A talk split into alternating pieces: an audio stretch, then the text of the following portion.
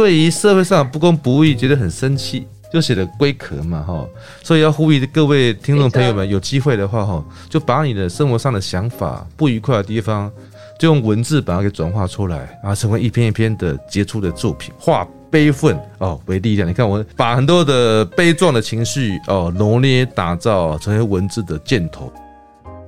就是年轻人当然有可能对社会有很多负面情绪啦，那把这些负面情绪转化成行动的方式，或者找出适合你的策略。做而言不如起而行啦。我觉得老祖宗讲的话还是还是蛮有道理。那就像你现在做 podcast 也是一种行动的方式有没有办法帮自己变一个自由自在的人啊？就自由，当然经济上要能够自由。那自在的话，是无论处在任何一个地方都可以很自在啊。那这种向往当然要付出一点争取的努力，不能说代价哈，就是说我们要自由自在，就是要付出一点努力跟实践。达到这的话，就可又可以进一步的规划我们以后生活要长得什么样子。嗯，我以前会觉得好像花钱去买一个空间，买一个。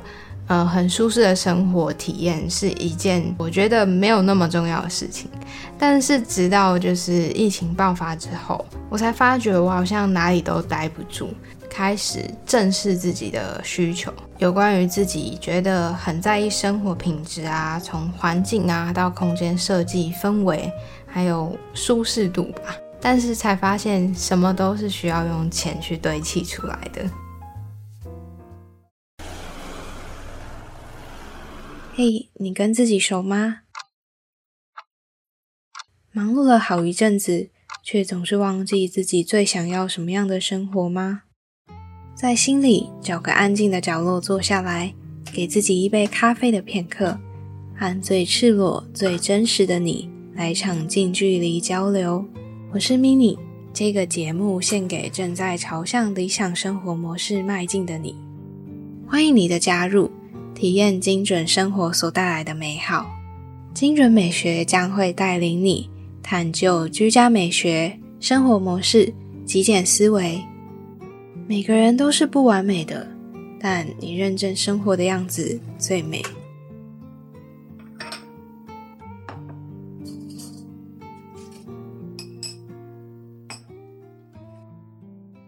嗨，你好，我是 mini，陪你一起打造理想起居。这一集呢是蛮特别的一集，我们邀请到新北市文学奖的得奖者和另外一位评审老师来节目聊聊有关于精准美学节目非常常谈的一个话题，也就是嗯家居美学这件事情。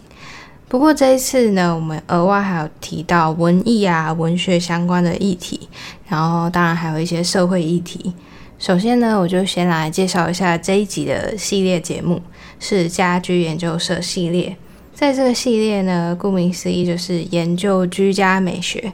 无论是以 mini 的本业整理师出发，或者是邀请其他的居家美学产业领域的各界专业人士来分享他们的知识。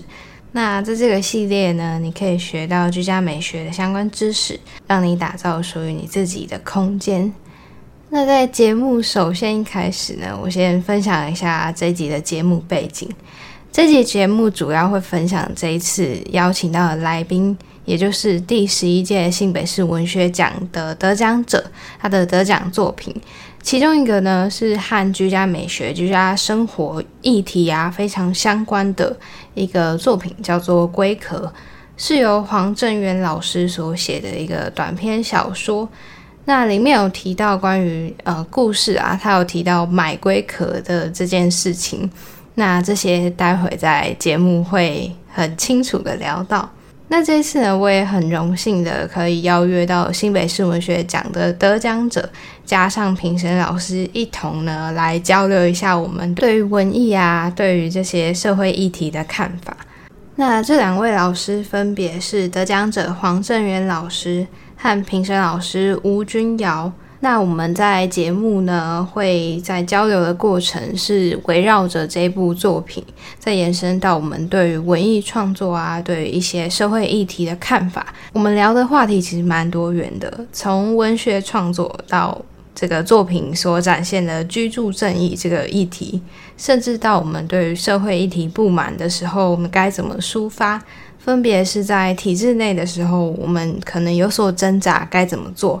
还有老师也分享，如果今天是身为体制外的人，我们有这个愤慨的感觉，要怎么样去用文学啊，或者是用其他的创作方式去展现？两位老师也有提到关于创作，他们有什么想法？首先，我先介绍一下这部短篇小说，也就是这个得奖的作品《龟壳》，大致上在讲的一些嗯大意啊是什么？那这样你也会比较了解，说我们在访谈的过程里面聊了什么。其实，在这部小说里面呢，有传达到一个世界观，就是好像在某一个年纪就会买下属于自己的龟壳。所以在小说里面，这个主角呢，他也买了自己的龟壳。但是发现呢，在买的过程签下繁复的契约，加上竟然要长达九十九年的贷款期。后来呢，在一些他自己觉得越来越沉重的压力之下，让他萌生想要退掉这个壳，也就是退费啊，然后不想要呃再背这个贷款了。但是在这个过程中，他才发现越来越困难，而且还衍生出了一连串的故事。那情节其实是蛮超现实，也蛮夸张的。如果你是仔细品味这一部小说的人，就会发觉，似乎呢，它每一件事都在隐喻着什么。譬如说，我觉得这个小说呢，它的故事就可以套入在买房这个议题，因为小说里面呢，好像每个人都认为自己拥有房子啊，拥有车，当然在故事里面是拥有龟壳这件事情，可以让自己的地位更崇高。那至于每一个环节呢，到底代表着什么，就有待我们的听众朋友或读者去自行的解答。所以，如果你也对这部作品感兴趣的话，可以到资讯栏去看这部作品的相关资讯。那么这一集节目呢，我们也会用这部小说谈的一些议题作为出发点，和得奖者啊、评审老师们聊聊他们对于这些议题的看法。也因应最近疫情的关系，所以访谈的过程我们是采远距的录音方式。那有一些现场的录音其实是些微的杂音而已，但是也请你多多包涵。那在访谈过程中，我也为了避免就是盖到访谈者的声音，所以我也尽量在中途没有讲话。那也因为这集节目总长比较长，所以呢，有一些段落我剪辑过呢。会用旁白的方式加以补充。那如果你真的想要听某一个特定的片段就好的话，可以在访谈开始的时候去到资讯栏里面找你想要听的片段。那我有把那个时间轴标记在里面了。在这一集快结束最后一段的部分，我也会分享我自己个人对于这个买房的议题啊，或者是对于金钱、工作等等的观点。因为我好像在之前的集数很少主动的完整的去提到我自己个人对于这些事情的观点，偏向人生观啊、价值观、金钱观等等的事情。那如果你有兴趣的话，也可以到资讯栏看一下你想要听哪一段落，然后再找到那个相对应的时间轴来听。那接下来呢，我们就先来欢迎两位老师。我是吴君尧，呃，这次的新北市小说的决审委员哈，三个里面有平路，还有陈宇航，那另外一个就是我那样子哈。问题是我的简历很长啊，咪你不知道想听哪一段？我之前曾经担任过幼师文艺杂志，大概有十七年的主编经验，这是跟文学最相关的经历那样子哈。但是我要再补充一下哈，其实我在我的成长当中跟文学是没有什么关系的啦，因为我高中读的是高工。然后我大学读的也不是文学，是中山大学财务管理学系啊，所以我这样等于是一路上都在九弯十八拐啊，转来转去啊。那一转来转去的话，有一个好处是，过去我不要的朋友，他们也都不会跟上来。坏处是我很珍惜的朋友，他们也不会跟上来，哈，就转来又又转去哦，所以我转到文学来说是个意外啊。那当年的话是这样，是有位我的前主编叫陈祖燕，刚好在某些营队当中，呃，觉得哎我还可以哈，就把我找去当文艺营的辅导员。后来他要办退休了，他就推荐我去接幼师文艺的主编。所以这是我主要的话，今天是在幼师文艺担任主编长达十七年。呃，在这边特别要讲幼师文艺，是因为呃，它是一本良好的杂志 哦，它有办写作班，呃，应该改天要找郑渊当一下老师。哦，不敢不敢。那如果有听众朋友有兴趣。哦，或者 mini 有兴趣啊，你也可以上网查一下幼师文艺写作班啊，他一向办的很生动，每年度春秋两季，顺便帮他们啊老东家做一下文宣呢哈。好，谢谢哈，谢谢 mini。嗯，十七年的时间啊，真的非常不简单。那想必就是老师也因为又是这个杂志，让自己跟文学。嗯，就有不少的关系，这样吗？我是觉得跟文学要有关系的话，必须要自己在私底下跟文学产生连结。所以我是因为兴趣而跟文学勾勾钉在一起。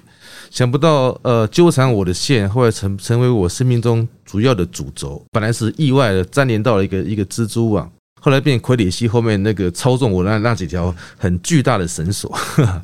啊，我想郑渊应该也是了哈，应该是不小心沾到，哎，怎么搞都跟他连在一起的。据我所知，郑渊老师应该是原先在影像这一块也有其他的涉略啦，也想要请老师稍微自我介绍一下。呃，我是黄正元，然后我是文学的逃兵啦，就是我大学的时候是念外文系，那时候是文青嘛，是抱着文学学校外文系，呃，是台大外文系，台大那很优秀啊，对对对，就是怀抱着某种理想去的，但是后来。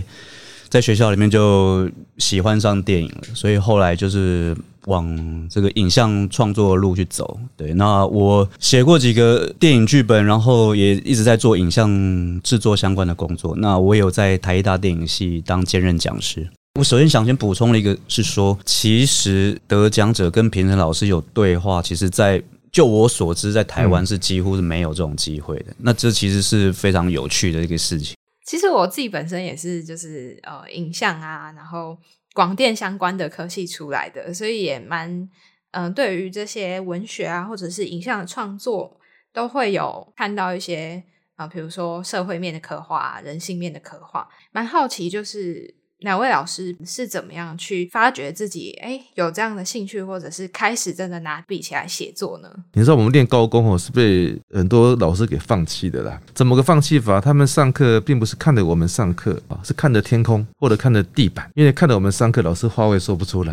但我们也怪他们，因为我们社会我们太胡闹了。嗯，我们可以在上课当中把一个穿的西装啊，那时候我们叫打领带的同学，从上课刚开始穿西装、穿皮鞋，穿的好好的，到了下。课剩下一条内裤。老师如果没有视而不见，他无法上课了。那他也允许我们，他就睁一只眼闭一只眼。在那个对于学业本身无法很尽力的时候，我想我的路跟郑渊一定不一样。他台大外文系，他现在当讲师，一定都很厉害。没有。可是我们反而相反，我们对于读书是很糟糕的，就是读数学。哦，数学也不认识我，读英文他要认识我有点困难。嗯，那怎么办呢？在上各个课程，尤其是国文课啊，有大量的空白啊，我就利用那空白写下很多大量的心思。当年那样写的时候啊，我以为这应该就是千古不垂的永恒作品，自己有人哇，这好棒啊！我还找了一本笔记本。把我写课本里面的所有的心思都把它给抄录下来，之后我翻到那些都是一些鬼扯淡的。他也因为有那样的话，对于兴趣良好的一个开始哈，然后才种下文学的因果。那我我先讲一下我这一次参加新北市文学奖一个很不好意思的地方，就是因为我本身是新北市民嘛，但是其实我我说过我是文学的逃兵。很少写，也比较少关注文学的东西。那为什么会发现这个奖？纯粹是因为三级警戒期间，在家里刚好看到哦，有有这个证件比赛，然后刚好也是像刚刚吴老师讲的这个缪斯找上门的，就哎想到这个这个概念，然后就利用三级警戒的期间，就把这东西短篇小说写出来。已经很久没有写短篇小说了，那所以这个感觉是可能是有点像是看到很久没有见过的女友或者好朋友，然后重新再认识他那种很奇妙的感觉。我想。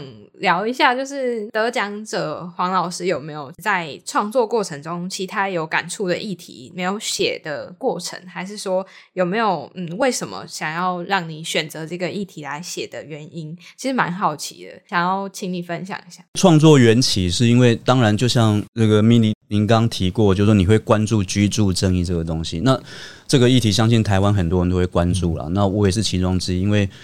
呃，事实上，台湾的高房价是全世界前几名的离谱。那很多年轻人其实就是就是等于被房子剥削了，几乎可能是一辈子了。哦，说实在话是这样。那另外一个是我个人生命经验的一个一个经历，就是我自己买房子的经验。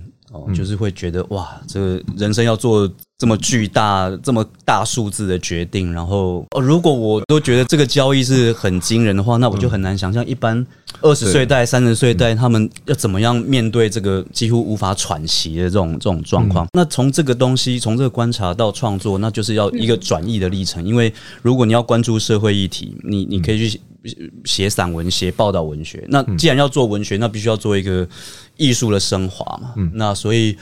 一开始想了很多，那其实这个龟壳这个短篇小说，其实我自己的定位的概念，它就是这个卡夫卡化的惊悚片嘛。那那就是这是一个一开始设计的概念，这样子。对，这篇作品是用一种比较超现实、呃奇幻科幻的手法来关心现代的大家居住的权利跟问题那样哈。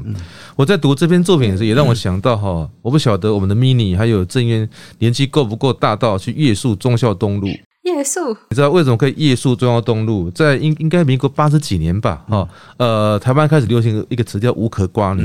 哦，我还记得当年我念中山大学，然后我也北上参加这场夜宿忠孝东路。啊，为什么抗议了？嗯，抗议我们都没有地方可以住，而且夜宿东孝东路。嗯嗯嗯。对，那是我少数参加的社会活动之一，因为我们同感愤怒，就咦，没有房子，房子这么贵，那到底为什么会变这么贵？是到底这是地皮？说他说地变很贵，建商就说我的地变很贵，啊，所以它的成本很高，嗯，啊，然后在原物料水泥又很贵，钢筋又很贵，所以他没办法降低每一平的评价。那我们就好，那到底为什么地会变很贵？为什么水泥会变很贵？钢筋会变很贵？而是都压在我们的一个身上来。嗯，所以那时候就开始很贵了啦。嗯，可是后来就我的认知哈，当年我们在一九九九夜宿忠孝东路那时候的话哈，比如我住三重跟淡水为例哈，那时候三重一平可能只有才二十万上下而已啊。现在是而已了哈，当时二十哦贵先不先？太贵了吧？可是你现在如果去三重有二十万，你赶快把它买下来。我们想不到呃，就是数十年前我们。睡完中孝东路之后，隔了隔了几十年，房价至少涨两到三倍了。嗯哼，的确，对啊，所以正约买那个房子，我不晓得你的贷款的状况情况怎么样。哦，没有，那 是还好了。我我我运气比较好，没有。跟年轻人比起来是没有没有那么沉重的负担了，对是。不过不过你这样讲的话也很有意思啊，因为其实郑渊对于房价的压力可能并不那么样一个巨大，可是他设身处地去考虑到房价对很多年轻人的负担，所以他有龟壳这样的一个小说啊。对，但是我我也想跟大家分享一下，就是说其实这个我也是在班门前弄大斧了，因为我们在文学上其实要去试着去说去找一个超越嘛。那我自己在尝试是说，其实与其说龟壳是一个很具体的。隐喻是哦，什么背房贷啦，或是无壳瓜牛的悲歌啦。那我我更希望它有一个更更高层次的一个含义在里面，就是其实是我们人的一个存在的状态。嗯，对。但是这个是比较悲观的一个一个看法了。嗯嗯，对，我记得我记得小说当中的壳还有各种不同的壳的一个设计。你背完这个 A 还有 B 的壳可以背。那我们看到这地方是想象到一个人生的宿命嘛，或者一种循环吧。呃，欲望会不断的长大，那个形态会。不断的做各种变化，说不定二十年之后，我们在命令再访问到郑渊，你就哎惊讶，他哎他已经不住新北市了，他搬到月球了，月球 搬到火星了，对，就搬到天龙国去，也有那种可因为欲望是会不同的变形而那个长大那样，所以这篇是一个很有趣、解读空间很大的话的一个那个作品啊。OK，好，那继续下来，呃，也非常谢谢老师的分享啊。那我自己是也有讶异到说，嗯，在新北市文学奖里面得奖的作品，或者是说有关注到这些议题里面，其实，呃，如果相对我今天是一个创作的，嗯，文学家，好了，我觉得如果今天是政府办的，我就会不太敢去讲到，嗯，比较刻画人性面啊，刻画社会面的一比较叛逆反骨的一些言论啊。我自己是觉得，虽然就是，嗯，我我相对于其他人，我觉得我。不满体制内的事情的时候，我认为以我认知的政府可能就会不太买单这种东西。那没想到，呃，这样子的言论或这样的文学竟然也有办法就是得奖。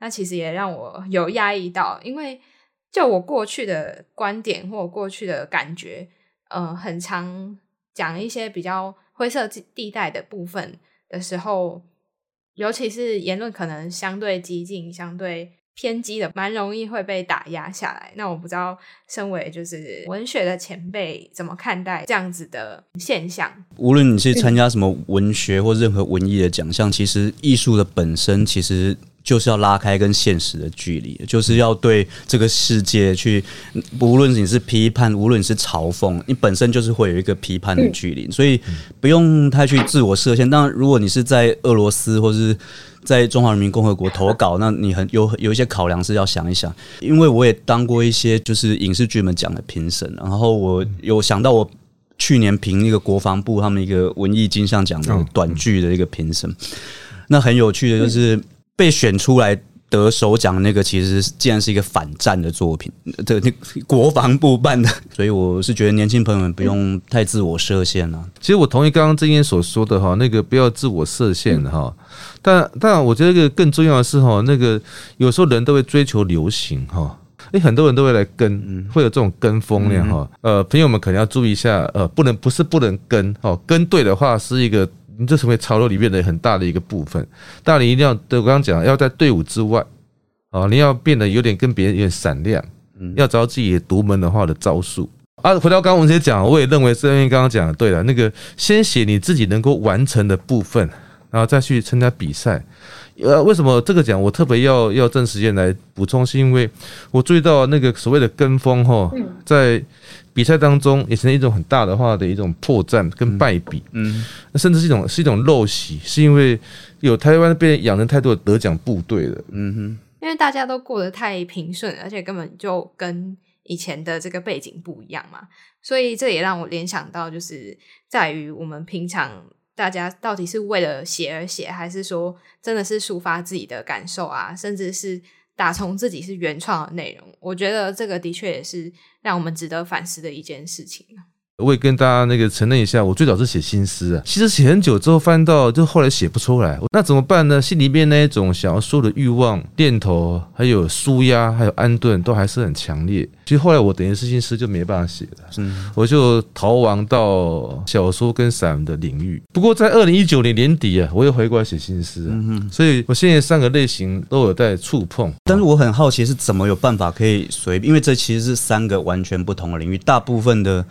作者其实都是专攻其中一个领域而已。对，嗯，但后来我自己总归那是一个练习的一个结果。嗯，很多的作品哦，可能当下写过，以为它可能传过水无痕啊。我有一本书啊，叫做《一百集》，我大概写一百篇一千两百字的这种小短文。一百篇当中，大概有八十篇是随机写完的。打开电脑之前，我根本不晓得有什么东西我要写。嗯，打开电源启动，输入密码，荧光幕反光的时候，哎。往天空一看，就会有文字掉下来。嗯，我就顺利把那些文字给接下来。所以我在写一百节的时候，有八个字哈，当做我的心法，叫做大刀细笔，水写成篇。嗯，我先回应一下两位。如果关于创作这件事情，我只我只能分享一点的话，那其实可能是要要真诚了。就是你，你对于自己真诚，然后对于你你所要创作的文类真诚，你对于你自己所面对的题材真诚，即便写不好，那那还是有它的价值。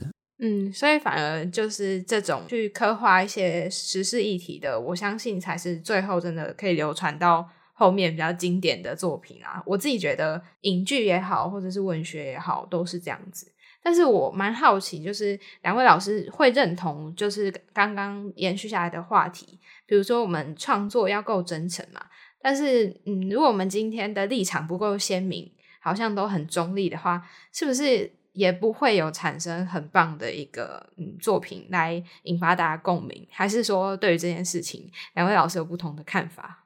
真诚只是第一步而已，那真诚只是确保说你你你对你的题材可能会有一些有意思的，或是真的有深刻的反思。但更重要的还是你在艺术上的转化。如果你没有艺术上的转化，你只是很真诚的写一些东西，那可能只是写日记，呃，或者是写杂记。那因为你没有艺术上的反思，你没有呃，譬如说你有考虑说，哎，要用什么文学上的角度啦，或艺术还是求新求变啦。那如果没有求新求变，虽然真诚，可能不见得会产生什么艺术价值。嗯嗯，对，郑英刚那样的说法，让我想到我念大学的时候，我念大学就开始写作了哈。那也有零星的话投稿在报纸上面。我都记得有一次有个气管系的学长哈，呃，因为住同个宿舍，他就拉着我说：“哎、君豪在哪个报纸看过我的文章？”嗯，那他很怀疑为什么要写文章，因为他跟我说：“哎、呃，善良就是美。”如此简单的道理，为什么要把它搞那么长？对，好，美丽也是美啊，善良也是美啊，人心就是美啊，如何要写的这样漏漏等，那大家觉得很厌烦他？为什么不写不写那种格言就好了？嗯那我想那是个形式的问题啊，弄成格言是格言，小说是小说，剧本是剧本哈。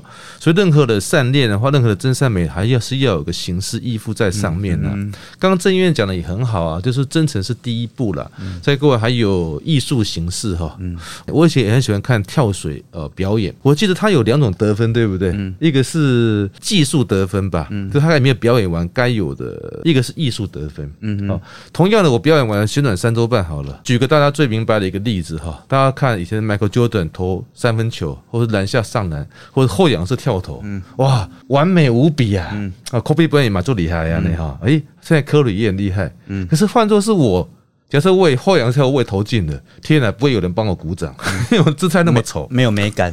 对对对，得分是很重要，可是形式本身，最近刚刚讲的艺术的形式的美也是非常的话的一个重要了。对，嗯嗯嗯嗯，我特别喜欢老师刚刚提到这个呃生活中的一些观察，然后看到一些刻画的观点方式啊，其实我就觉得蛮跟嗯现在我自己的感触很像。就身为大家通常会认为的精准美学这个节目，为什么要叫美学？然后为什么要呃去谈就是生活中的反思啊等等的？其实我很大就是想要去提倡的，就像刚刚吴老师聊着，比如说。你在看其他比赛的时候，你的感想是什么？那我身为就是嗯，我自己觉得想要去提倡这个精准美学的概念的人，就会觉得说，这些是我们很少有机会在这种快节奏的时代下可以有办法去欣赏到的。但是怎么样去转译也是很重要的嘛。我想立刻有一个反馈。其实，呃在美感里面有很多不同的创造美感的方式，那精准是其中一个。今天来其实主要是真的是跟吴老师交流，我觉得是很难得的机会。那我就有找了几篇，没有很认真啊，就找了一篇文章读。可是很巧的是，吴老师在这三篇散文、三个不同时代的文章里面，他同时都。写到落叶这个东西，哦但可能是纯粹是巧合。可是这就其实是一个文学技巧的展现，他如何？也许一片落叶对路人来讲都是一片落叶，可是对于吴老师他在创作的时候，他可能在这篇散文里面，落叶是代表这个东西；在另外一篇散文，他落叶是这个东西，就是都会发生不同的，比如说隐喻的发挥啦，或是一个意象的传达嘛。符号的转转化啦，那这个就是精准，就是你可以针对一片落叶，然后去去有这么多的处理，但也许是纯属巧合。嗯，对。其实我自己没有意识到，嗯，你你刚好是找到三篇，提到落叶是很巧妙的巧合了，像有的人讲话会呃然后啦，呃于是啦，啊因为所以啦，那个是语病，有时候被点出来，自己啊有吗？有吗？啊啊，其实有我有几次自己在写作的时候也有那种盲点哈，像我很喜欢用却。却是怎么样哈？我以前哈有这个有个小说啦，然后叫《火上世纪》，要出版之前，我自己校稿，我就很惊讶到一篇三千多字的话的小说，我用那个搜寻啊，竟然用了三四十个确字，天哪，这个在赚稿费吗？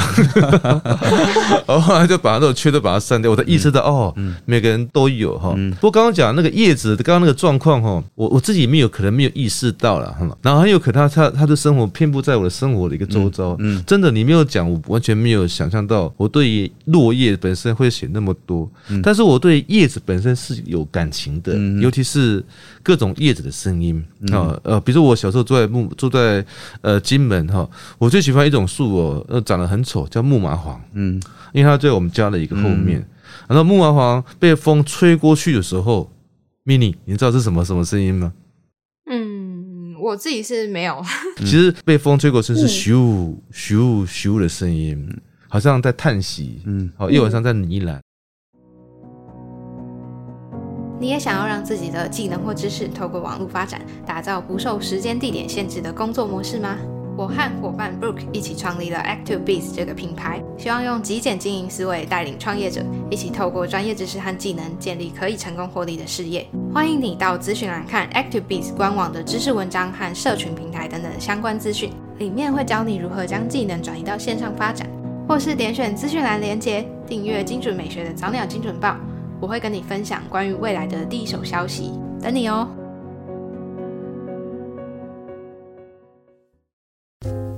接下来是旁白解说时间。其实，在访谈的当下，吴老师就蛮好奇我这个节目精准美学背后的动机，还有我想传达的理念，所以我那时候就大概简单的跟他分享一下。那我也有同时想到说，平常我应该除了在当来宾的过程，有在别人的节目聊到我这些理念以外，其实我很少这么完整详细的在节目里面聊到精准美学真正想要提倡的理念。所以后来我也想把这一段保留下来分享给你。那我们就接续访谈的内容。我自己在接触到极简主义，然后去思考到这些事情。那在源头，在更根本一点的是，一开始其实是想要当整理师的嘛。那我在了解到，就是大部分的人为什么会出现就是需要整理啊这种混乱的状况，其实是来自于就是。呃，没有理解到少即是多这个概念。那我相信呢，就是在我们在生活中反思啊这些过程中，大部分的人也可以去感觉到，哎，我们在这个嗯，可能资讯很爆炸，然后比较大家都会跟随其他人的想法的这种状态下，我们少了自己的反思啊，少了我们自己的。一个好好静下来自我对话的时间，所以主要在这个节目啊，或者是我在传达理念里面，呃，很想要把这样子的想法，然后跟我们生活做结合的一些应用方式啊，可以让想要学习怎么样接触极简主义，然后想要实践的人可以有第一步骤的一些方式。然后后续我就还发现，就是我们生活中其实很重要的是。八二法则这件事，那包含就是很多的，比如说生活模式上，我们不一定要每个人都去呃，可能像上班族一样固定的工作，但是我们还是可以去达到我们想要的生活状态、生活水准之类的。所以在这里面就有记录了我自己是怎么看待这件事，然后甚至是我怎么样，比如说像现在一直以来都是一个自由工作者的状态。然后也添加一些我叛逆的一些成分在那，呃，其实，在里面讲话我也很直白，所以我也不太会去修饰或者是去呃有什么形象在维护的意思。其实，podcast 这个媒介也是一个蛮少人会主动在跟你呃很快速的互动的一个方式，大部分的人都还是以听为主，那不会是主动有跟你来往的一个这个媒体的这个风风气啊，这个风格这样子。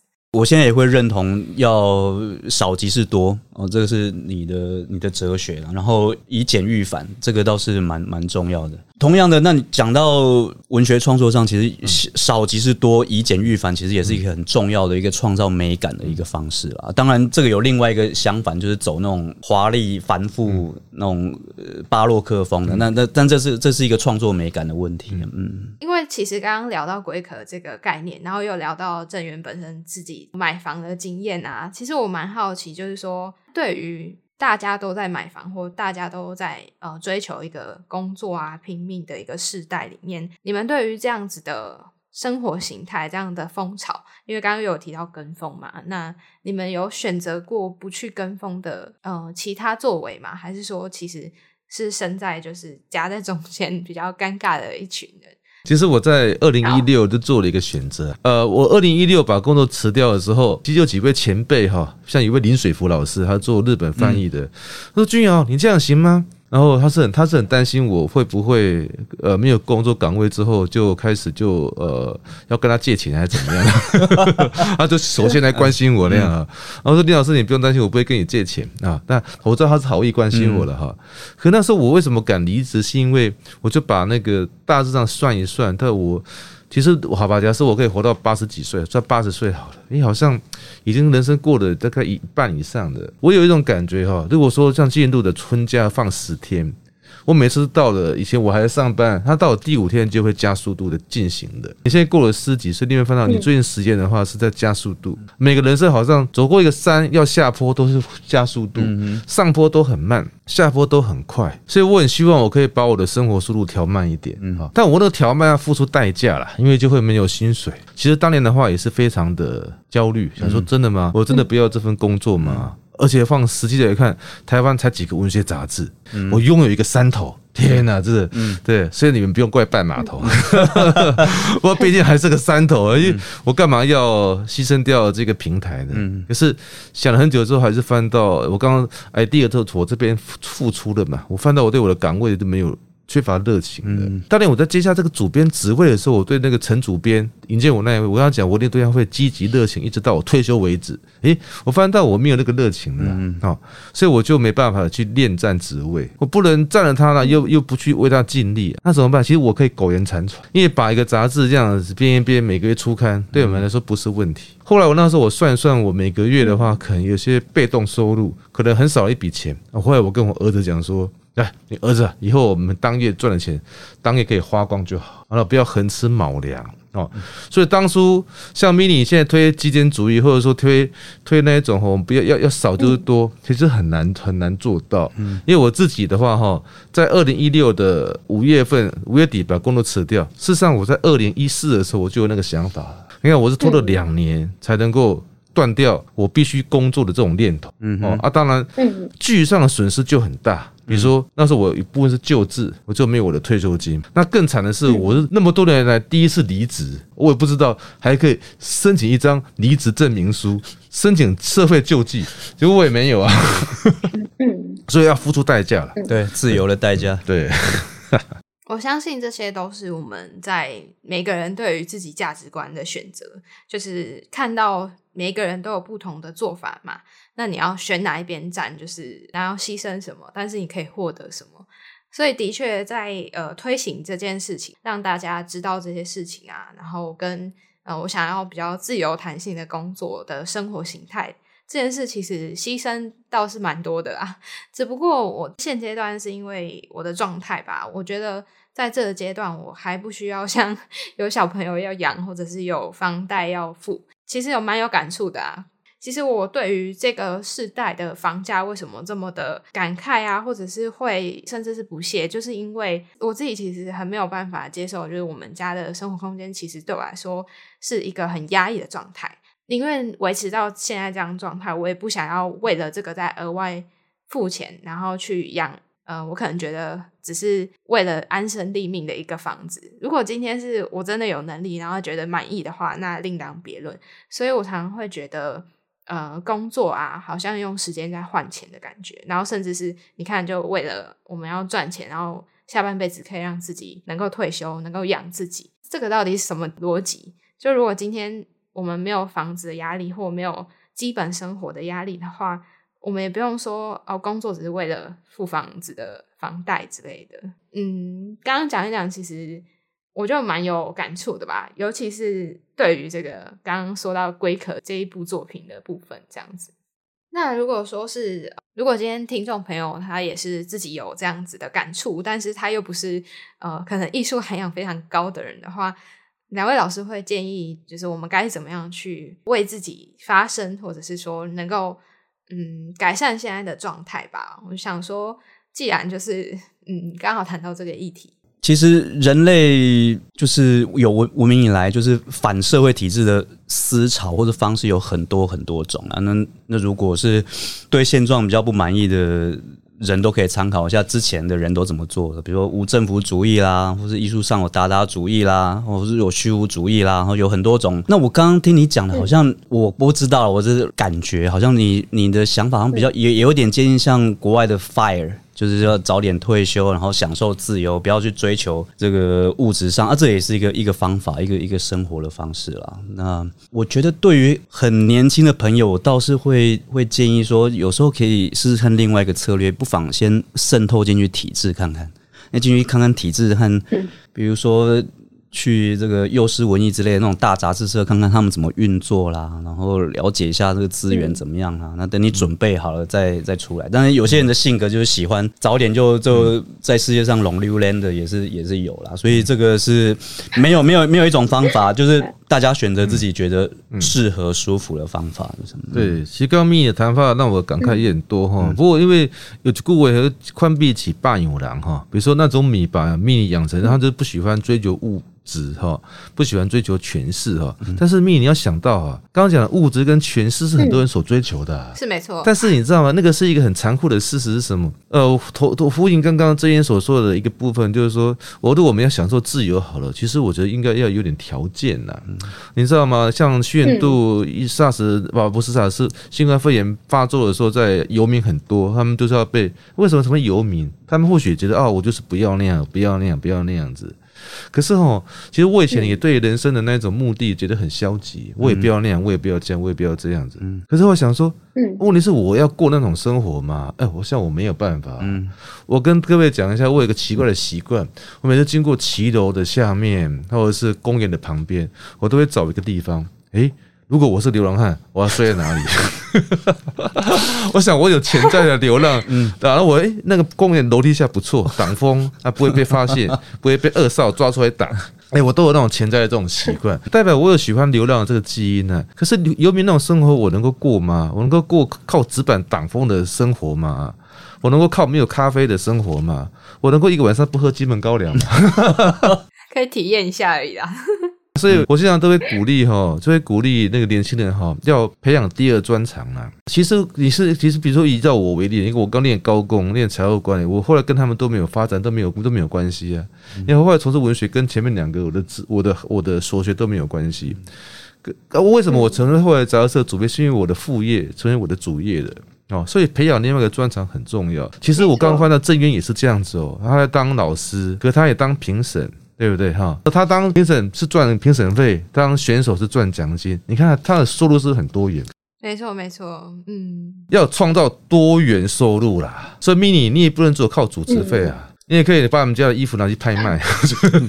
嗯，现在这个状态的话，我也算是这样子啊。嗯，然后多元收入来自于什么呢？多元的专长。我以前没上有上班的时候，我有薪水嘛，可是我一样有评审啊，我有演讲啦，啊，我有稿费啦，我还有授权费啊，我还有版税啊，什么，我有很多种不同的来源那样子。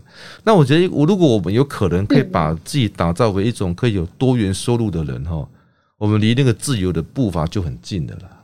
嗯，没错，没错。当个自由自在的爽快的人，不要当个自由自在，可是我过得很愁苦，我不要啦。我想说，人生有各种过法，每我不要一个礼拜就穿一条同样的长裤嘛，那不都发臭了嘛？我我要有地方可以洗澡啊。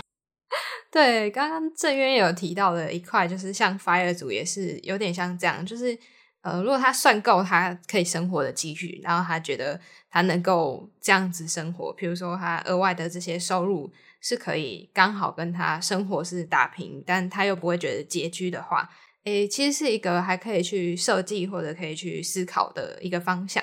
那我自己是觉得，的确我蛮认同，就是刚刚呃吴老师有提到的，就是比如说嗯，我们自己现在多元的收入嘛。那我前阵子也看了一本书，是跟反正就是在讲零工的生态经济。本来会觉得零工这件词好像有点贬义，但他现在在讲的就是我们有多元的收入跟多元转场，可以带给我们更自由的生活。我觉得我想要提倡的，或者我的根本吧，应该就是说，我们可以掌控我们自己，比如说什么时候要接哪些的 case，或者是要工作要赚钱。我认为在嗯这方面是一个叛逆的表现，那也是一个所谓呃现阶段我的坚持吧。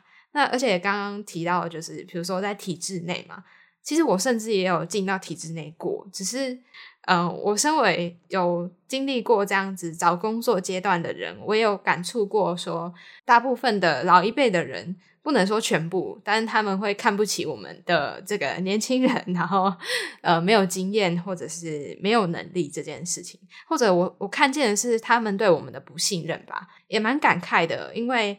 曾经是因为自己没有经验，所以被迫要要求说：“诶，我可不可以要签下半年的试用契约？”等等，就是我会觉得这个世界好像就是在无穷无止境的压榨更下阶层的人，或者是刚出社会的人。你刚刚所讲就是文学的很好的一个题材啊。你说我被老板给压迫，签下扮演的卖身契或者试用期哈。那个我刚提到多元的话的收入哦，它还可以试探你各样的才潜能跟才能。哦，像刚刚 mini 的谈话当中哈，其实有有点哈，对对于那种社会不公不义的话的那一种代供哦，就堵拦的啦哈。我讲哦，那个有时候 堵拦就是一种动力，你把堵写成小说，写成散文，其实你的龟壳也是堵拦来的啊。对于社会上不公不义，觉得很生气，就写的龟壳嘛哈。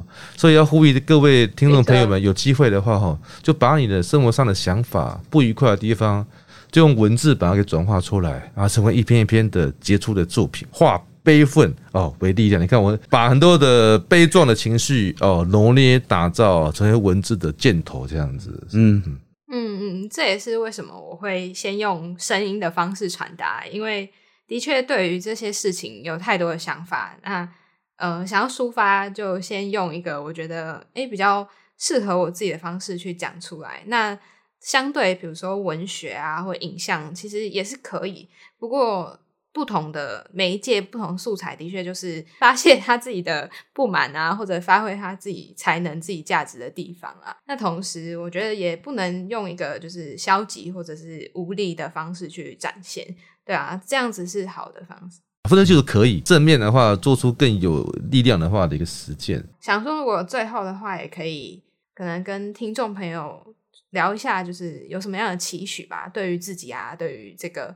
比如说，在自己未来文学创作的领域上面，这样子，我觉得我自己是比较不重要啦，所以就就不浪费大家时间听这个。但是因为我自己有在学校教大学生嘛，所以我觉得我我讲一下我对年轻人的期许好了。就是年轻人当然有可能对社会有很多负面情绪啦，那。我觉得吴老师刚刚讲的很好，那如何把这些负面情绪转化成行动的方式，或者找出适合你的策略？做而言不如起而行啦。我觉得老祖宗讲的话还是还是蛮有道理的。那就像你现在做 podcast 也是一种行动的方式了。对，并且现在做这个活动也是啊，一个实践的一部分哈。我以前是个很拘束的人呐，我甚至以前还有口疾，讲话都不太轮转那样子哈。但后来我最近这几年的生活是，有没有办法帮自己变一个自由自在的人啊？就自由。当然，经济上要能够自由，那自在的话是无论处在任何一个地方都可以很自在。好，那这种向往当然要付出一点争取的努力，不能说代价哈，就是说我们要自由自在，就是要付出一点努力跟实践。达到这的话，就可又可以进一步的规划我们以后生活要长个什么样子。嗯，是。我相信刚刚就是两位老师的分享呢，都可以带给听众非常多的启发。其实我也蛮讶异，今天有办法。嗯，用文学啊，然后又谈到，比如说我们自己想要的，例如居住正义啊，还有甚至到呃，比如说生活的追寻。那同时呢，虽然对于这个社会的现况有一些不满或者想要发生的，那甚至还有一些的是我们要怎么样去行动，用更正向的方式去呃反面的去 迎合现在的这个趋势嘛。那也很谢谢两位老师来到节目当中。好，也谢谢两位老师 很真诚的分享，然后我也觉得蛮幽默的。谢谢，谢谢 mini，谢谢郑渊，谢谢老师。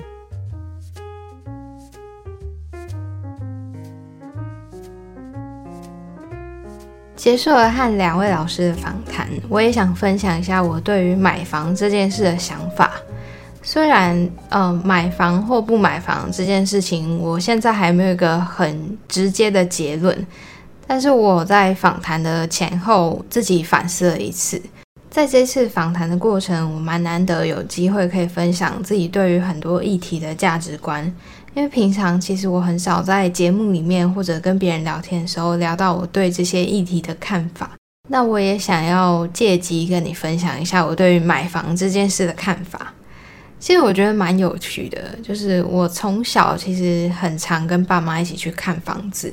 我跟我的兄弟姐妹总是会在那些接待中心 等得很不耐烦，因为其实对我们来说，我们就不太懂嘛，我们只懂看接待中心的模型啊，或者是样品屋。那我觉得有趣一点是样品屋，但是几乎很常看到的都是还在施工或者是空空的房子嘛。总之，看房子这件事情对我来说是蛮频繁的，出现在我以前的日常。我好像也没有意识到说，哦，看房子或买房子其实是一个人生很重要的事情，或者是一件很重大的决定。听到这里，你可能会猜想说，我的家境是不是很好？好像随便都可以买房子，就像逛街一样。其实重点是呢，我们家其实小时候住的环境很差。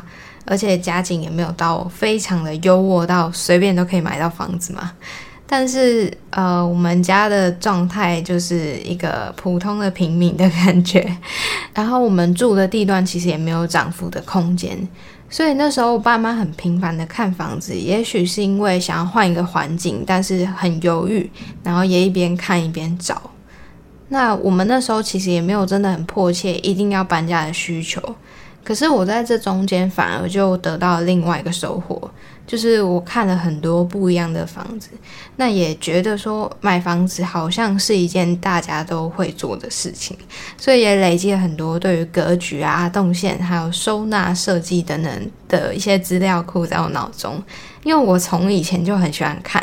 所以我只要去到别人家，我经常都是盯着别人的就是房子的格局在看。那同时呢，我其实心里也在暗暗的羡慕，就是其他人有比如说豪华的透天厝啊、大房子。殊不知，其实呢，中南部的透天厝就是很常见嘛。以前因为我们是住北部，所以我也不理解就是买房子的基本门槛，总觉得好像那些豪宅我们没办法去拥有。那我也觉得说很矛盾的是，我觉得反而买房子好像是每个人都会做的稀松平常的事情。也许那时候是这样，但是现在这个年代就不太一样了。那我在长大之后才发现，其实是一笔很大的开销，不是说哦就是随便都可以决定的。那在经历过一大段日子之后。我也才真正慢慢去了解有关于房地产的各种事情，那也加上就是我自己对于就是室内设计啊、收纳布置等等非常的有兴趣嘛。所以我也蛮幸运，就是有办法去知道这些事情。那又加上之前有到府接案的经历，我去过不同的客户家，顺便也可以看到不同的空间啊。说到这个，其实我以前也很喜欢玩那种空间布置有关的游戏跟劳作，所以我自然而然也会有想要掌控自己空间，或者是拥有自己空间的一个想法。可是，在我们家其实蛮难做到的。虽然我们家不是租房子，可是我妈比较常告诉我的是，如果你等到有自己的房子，当然没问题。因为我通常会想要做的是改变格局，或者是，呃，其实我也蛮想养宠物的，但家里都不喜欢，所以我常常会有这些想法，而且我还会时不时就是嫌弃自己的房间很小。那如果对这个有兴趣的话，资讯栏都有相关的连接可以去看。那接下来呢，我想聊一下我对于拥有自己空间和掌控权的这件事情。其实，我想要拥有自己的空间，跟我想要掌控，比如说我想要布置啊，想要有自己可以，呃，比如说不被房东限制的这件事情，一直以来都没变。可是随着时间过去，我觉得要做到这件事情，却没有越来越简单。因为无论是租房或买房，这些开支其实对于一个就是小毛头来说，真的不是很随便的数目。那以往我会觉得自己对于生活品质的要求其实是很低的，我以前都会这么认为。但我后来发现，以前是我自己没有很在乎，可能是假装不在乎，因为我宁可会觉得，呃，我把。钱花在其他的项目，可能是我觉得看得到的东西，我也不会想要愿意在空间上有多余的支出。我以前会觉得，好像花钱去买一个空间，买一个呃很舒适的生活体验，是一件我觉得没有那么重要的事情。但是直到就是疫情爆发之后，我开始就经常待在家嘛，我才发觉我好像哪里都待不住。我才渐渐去开始正视自己的需求，有关于自己觉得很在意生活品质啊，从环境啊到空间设计氛围，还有舒适度吧。但是才发现什么都是需要用钱去堆砌出来的。那聊到这里，其实我瞬间就蛮讨厌这种感觉的。在前几集的时候，我就有分享到，我之前时常是因为下雨或者是湿冷啊，冬天的这种状况，我很容易因为这样子就会蛮没有精神，或者是心情就不好。而且也不只是这样子，因为我其实对声音也敏感，所以其实呃，以前小时候我是住在很吵的环境，那我一直以来都会觉得好像需要。嗯，逼不得已要忍受这些事情，那也需要自己很努力才有办法拥有这样子的生活品质吗？所以我在这件事情就有一个存疑吧。那也借由这次跟两位老师的交流，我们也聊了一些我们对于自己的家的想法，或者是我们对于居住空间的看法。比如说，我觉得像吴老师就很有趣，就是说到他也想要当一个流浪的游民。但是他又觉得他可能没办法接受长久以来都有这样的生活环境。他也有提到一件事情，我真的觉得很好笑。那就是说我能够接受，就是都不换衣服嘛，或者是几个晚上都不喝高粱嘛。那总结到最后，他也有提出一些建议，还有总结到他觉得，如果想要享受这种自由的生活，或者是有品质的生活的话，也需要有条件。那也就是接着，我想跟你分享这一集呢，我同整一些两位老师对于创作，还有对于就是如何对抗体制这件事情的想法。关于呢，我们在节目里面聊到，就是对于社会的现状如果不满的人，我们该怎么去做？那黄老师他的想法是，他觉得说有例如反社会主义或达达主义、无政府主义这种。呃，我觉得他比较偏一个学术学派的感觉。那他也提出建议，就是我们可以去模仿以前的这些主义的支持者都是怎么样去做的。你也可以渗透到体制里面去看别人都怎么做。例如说，进入一家企业啊，找一份工作，那你渗透进去之后，观察再决定说自己该怎么去做会比较好。那反而吴老师就有提到说，他觉得。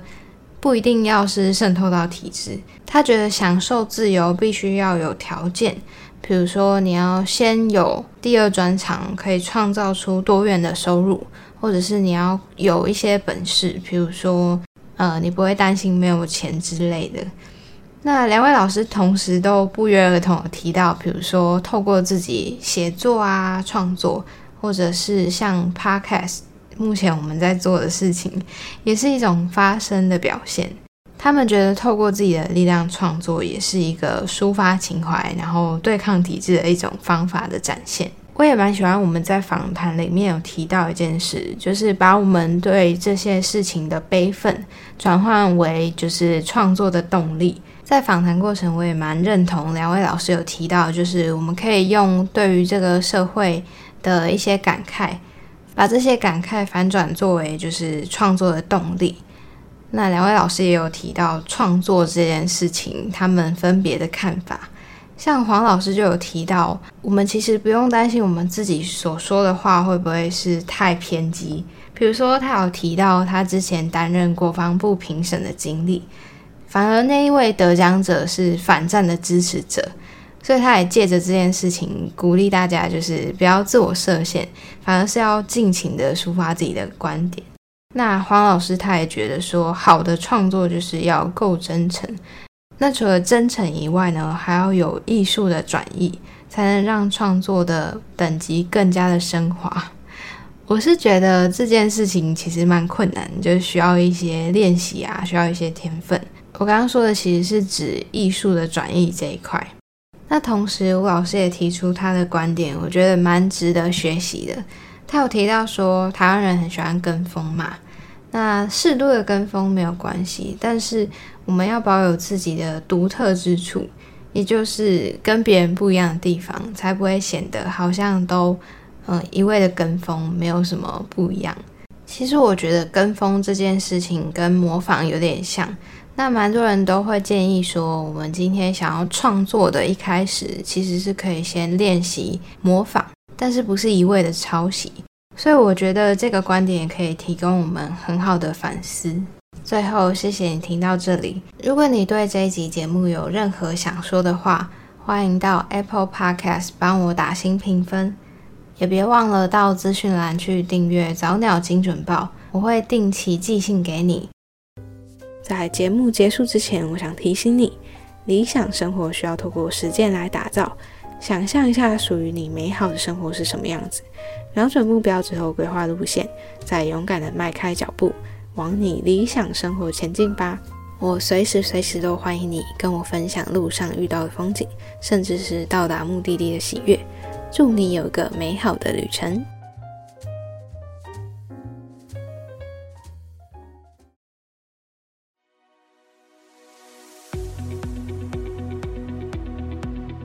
如果精准美学的内容有帮助到你，欢迎分享给你身边所有需要的朋友。赶快把节目订阅起来，有什么悄悄话也立马到我的 IG 跟我说吧。虽然我知道你跟我一样，可能会先潜水个好一阵子。但是我不会读心术，你知道的。我的 IG 跟脸书都是 M I N I M A L I C E 点 T W，想看我的日常分享，就快动手按下追踪吧。